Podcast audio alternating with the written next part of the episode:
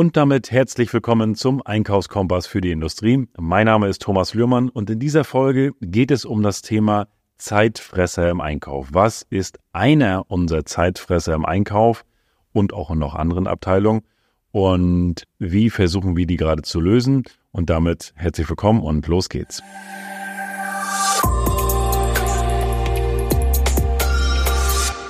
Ja, das Thema Zeitfresser im Einkauf. Worauf will ich hinaus? Wir arbeiten schon seit Jahren mit einer ERP-Lösung, die auch bis dato gut funktioniert hat. Aber umso mehr die Ansprüche natürlich steigen, umso mehr wir Auswertung und Zahlengetrieben natürlich auch ein Stück weit mehr sind und auch da ein bisschen oder ein ganzes Stück weit Transparenz brauchen, fällt uns dann, oh, ja, ist es uns auf die Füße gefallen, dass dann fängt man an, irgendwie Excel-Listen zu ziehen, weil man die Auswertung aus dem ERP-System nur teilweise bekommt und dann brauchst du irgendwie für eine Monatsauswertung im Einkauf dann am Ende irgendwie doch irgendwie einen ganzen Tag, bis du dann alle Sachen zusammen hast und da nochmal eine Zahl und hier nochmal eine Zahl und es macht es einfach unwahrscheinlich umständlich und das äh, haben wir so in anderen Bereichen halt auch. Und dann haben wir gesagt, nee, wir müssen, ich glaube, es ist der Zeitpunkt gekommen, wo wir uns jetzt mal umschauen müssen nach dem ERP-System. Und ich habe dazu ja auch schon tatsächlich mit ein paar Experten auch schon in meinen Podcast gesprochen. Das ist mit dem René Passmann, Mr. CRM. Mit dem habe ich auch schon mal eine, eine, tolle Folge gemacht oder mit Jörg Bührmann, ähm, Thomas Behrens. Also da sind ähm, genügend Möglichkeiten und Unternehmen, die auch gute Lösungen haben. Und das ist das Thema, was wir auch gehabt haben, wo wir gesagt haben, wir müssen jetzt, wir müssen was tun. Ich habe äh, ja selber durch die Podcasts dann auch äh, ein paar Einblicke bekommen und das ist der erste Punkt, wo ich sage, schau dich mal auf dem Markt um, was es da alles so gibt. Weil wir haben, jetzt haben wir gerade so den, wo wir gesagt haben, so jetzt reicht's, wir müssen uns, wir müssen jetzt was tun. Aber jetzt habe ich die ersten Lösungen gesehen und sage, wir hätten schon vor fünf Jahren reingehen müssen und hätten dort definitiv umstellen müssen, weil wir einfach sehen, was es am Markt alles gibt. Und es ist, das ist wie mit Maschinen, wie mit Technologien. So ist es auch mit einer ERP-Software. Ich weiß, es ist immer ein Riesenschritt, die umzustellen, aber wenn du einen guten Partner an der Seite hast, dann geht das auch. Und dann ähm, besser jetzt als, als irgendwann. Und wir haben jetzt so ein paar Vorstellungen gesehen und ich sehe halt in den ganzen Vorstellungen das, wofür wir jetzt im Einkauf ja einen Tag brauchen und also das für eine Monatsauswertung und halt auch noch viele Stunden sonst für andere Auswertungen und das geht bei Dispositionslisten und so weiter los, wo einfach viel, viel Zeit drauf geht, haben andere Lösungen das alles im Standard auf Knopfdruck mit Live-Daten, mit Echtdaten, wo, wo äh, Auswertung ich mir so gestalten kann, wie ich sie brauche, weil nicht immer kann jede ERP-Software auf alles direkt eingehen, aber dann braucht es individuelle Möglichkeiten, wo ich selber mir die Zahlen zusammenstellen kann. Ich wenn man da so am Power BI denkt, dann kann man, äh, wenn sowas im Hintergrund läuft, dann kann ich hier auch meine Auswertung so zusammenstellen, dass sie nicht nur hübsch aussieht, sondern halt auch äh, mit Live-Daten gefüttert ist und da ich auf dem Knopfdruck alles habe. Ich habe in der letzten Folge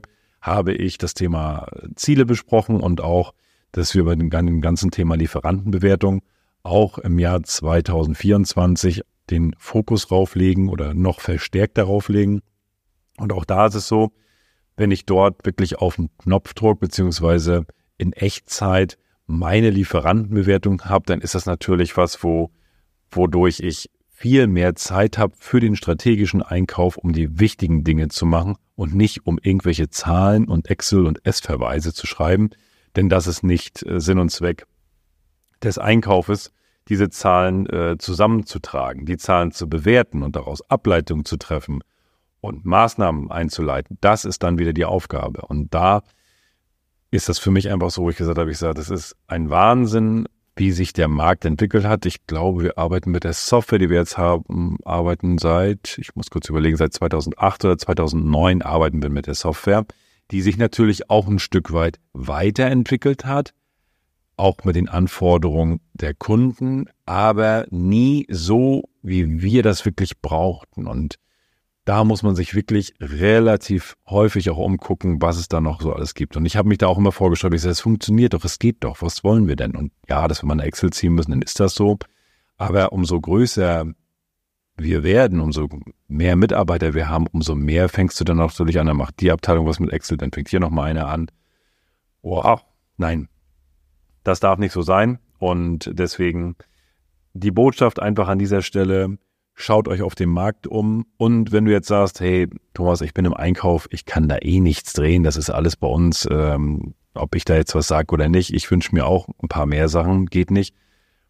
Mach dich selber mal schlau, recherchier mal, was es da am Markt gibt, was für euch auch gut wäre und schlag es doch einfach mal vor. Bring das Thema mit äh, zu deinem Vorgesetzten, und äh, schau, dass du dafür Gehör bekommst und zeig die Vorteile des Programms nicht nur für den Einkauf, sondern auch fürs gesamte Unternehmen.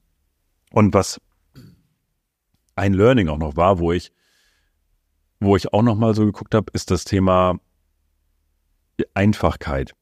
Also es gibt ja viele Systeme, die, die können alles bis ins letzte, kleinste Detail aber sind dadurch halt auch wahnsinnig komplex und arbeitsintensiv. Die können ganz viel und da geht dann auch mit KI und volle Granate, da geht alles mit. Aber ich habe jetzt festgestellt und auch lernen dürfen, wir haben vorher sehr komplexe Abläufe oder wir haben sie ja immer noch. Und dann wurde uns der Ablauf gezeigt, wie er aussehen kann. Das war jetzt nicht speziell im Einkauf, da zum Teil auch, aber das war eine andere Abteilung, auch so Produktions- und Planungsstellen, wo, wo sie uns gezeigt haben, warum machten ihr das so? Ja, weil das in der Software so vorgegeben war. Ja, aber das ist doch viel zu umständlich. Ihr braucht hier nur zwei Knöpfe drücken, dann seid ihr fertig. Okay, aber dann habe ich das doch nicht so im Detail. Nee, aber wozu brauchst du das denn? Ich sage, naja, weil ich vielleicht, nee, das brauchst du nicht. Stimmt. Eigentlich brauche ich das nicht. Das hat man irgendwie nur gemacht, aber brauchen funktional brauchen tust du es nicht. Also kannst du, kannst du natürlich sagen, ja, aber das weiß ich ja so, da gucke ich ja so drauf. Nee.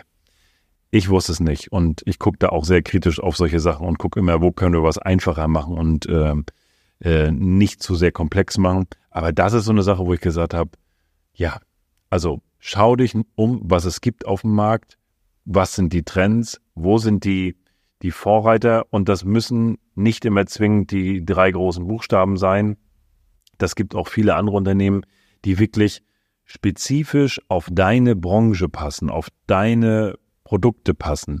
Das erlebe ich halt auch sehr viel, dass du halt, und das haben wir bei der Vorstellung auch gesehen von verschiedenen Firmen, du hast halt viele Firmen, die sind spezialisiert, so gefühlt auf alle Branchen so einmal rüber. Wir passen das individuell an.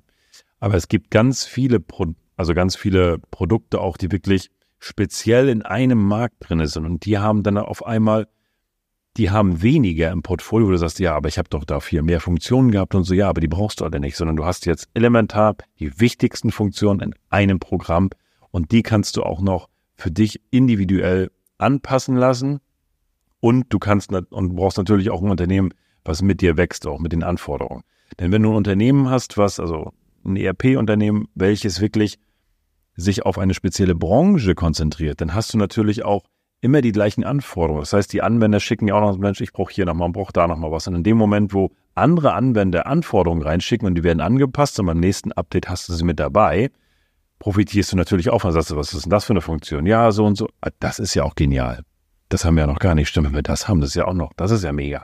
Also auch das ist der Vorteil, wenn man da wirklich reingeht in, in einen kleineren Markt, aber spezifisch für sich zugeschnitten. Ja. Das Einmal eine Kurzfolge zum Thema ERP-System und Dinge einfach einfacher machen. Und da gibt es echt tolle Unternehmen. Ähm, ich verrate mal noch nicht, mit welcher unser Favorit ist. Wenn wir uns nachher entschieden haben, dann mache ich da auch nochmal eine Folge zu, wie sowas alles funktioniert, so im laufenden Prozess, das zu integrieren, auch gerade im in Bezug auf den Einkauf, auf Lagerwirtschaft. Also ich will nicht sagen, ich habe da Angst vor, aber das ist schon ein, ein, ein Projekt so in der laufenden, im laufenden Betrieb, einmal wirklich dann alles umzustellen von Produktion und allen möglichen Stammdaten, Vertrieb, alle Abteilungen durch. Das wird äh, eine spannende Zeit, aber da sind wir erprobt drinne aus anderen, aus anderen Projekten und von daher, wenn es da soweit ist, dass es spruchreif ist, dann bist du als Hörer da natürlich auch abgeholt und erfährst, welche Software es ist und dann lasse ich euch da auch mal ein bisschen tiefer reingucken. In diesem Sinne, viel Erfolg beim Umsetzen und bis zur nächsten Folge.